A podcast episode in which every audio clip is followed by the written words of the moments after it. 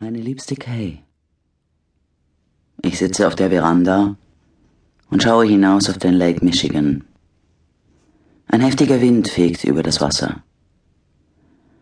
Ich denke an das letzte Mal, als wir beide hier waren und für einen kostbaren Augenblick in der Geschichte unserer gemeinsam verbrachten Zeit vergaßen, wer und was wir sind, Kay. Du musst mir zuhören. Du liest diese Zeilen, weil ich tot bin. Als ich beschloss, diesen Brief zu schreiben, bat ich Senator Lord, ihn dir persönlich Anfang Dezember zu übergeben, ein Jahr nach meinem Tod. Ich weiß, wie schlimm Weihnachten immer für dich war, und jetzt muss es unerträglich sein. Mein Leben begann, als ich mich in dich verliebte. Selbstverständlich hast du überhaupt nichts verarbeitet, Kay.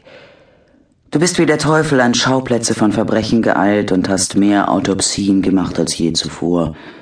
Du hast dich aufgerieben mit Auftritten vor Gericht, mit der Leitung der Rechtsmedizin und mit Vorträgen. Du hast dich wegen Lucy gesorgt und über Marino geärgert. Du hast keinen Urlaub genommen oder dich auch nur für einen Tag krank gemeldet, so sehr du es auch gebraucht hättest. Es ist an der Zeit, dass du aufhörst, deinem Schmerz auszuweichen. Lass dich von mir trösten. Halte im Geist meine Hand und erinnere dich an die vielen Male, die wir über den Tod geredet haben.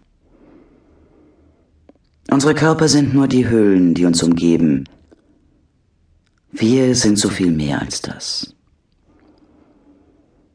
Kay, du sollst wissen, dass ich mir deine irgendwie bewusst bin, während du diese Zeilen liest, dass ich irgendwie auf dich aufpasse und dass alles gut werden wird. Ich bitte dich, dass du eines tust, um das Leben zu feiern, das wir gemeinsam hatten. Ruf Marino und Lucy an. Lade sie heute Abend zu dir zum Essen ein. Koch eines deiner berühmten Gerichte für sie und halte einen Platz für mich frei. Ich werde dich immer lieben, Kay. Benton. Der Vormittag erstrahlte in den Farben des Herbstes, aber nichts davon berührte mich.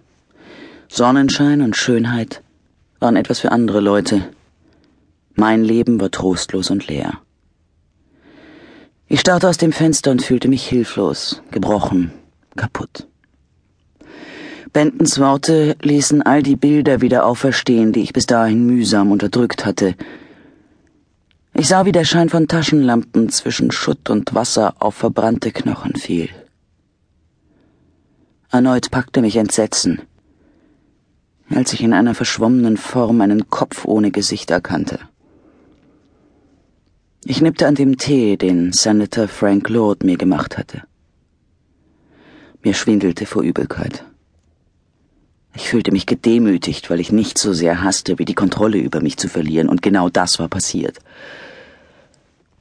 Ich muss noch Laub zusammenrechen, sagte ich zu meinem Freund. Heute ist der 6. Dezember und es ist noch wie im Oktober. Schau nur. Ich schlug die Hände vors Gesicht und schluchzte. Senator Lord stand vom Tisch auf und kam zu mir. Wir waren beide in Miami aufgewachsen und in dieselbe Schule gegangen. Als er Staatsanwalt war, arbeitete ich für das Gerichtsmedizinische Institut des State County. Ich sagte in seinen Fällen häufig vor Gericht aus. Später wurde er zum Senator gewählt und dann zum Vorsitzenden des Rechtsausschusses ernannt, während ich die Gerichtsmedizin von Virginia leitete. Als er telefonisch ankündigte, dass er vorbeikommen werde, um mir etwas von Benton zu übergeben, war ich wie vor den Kopf gestoßen. Nachts schlief ich kaum.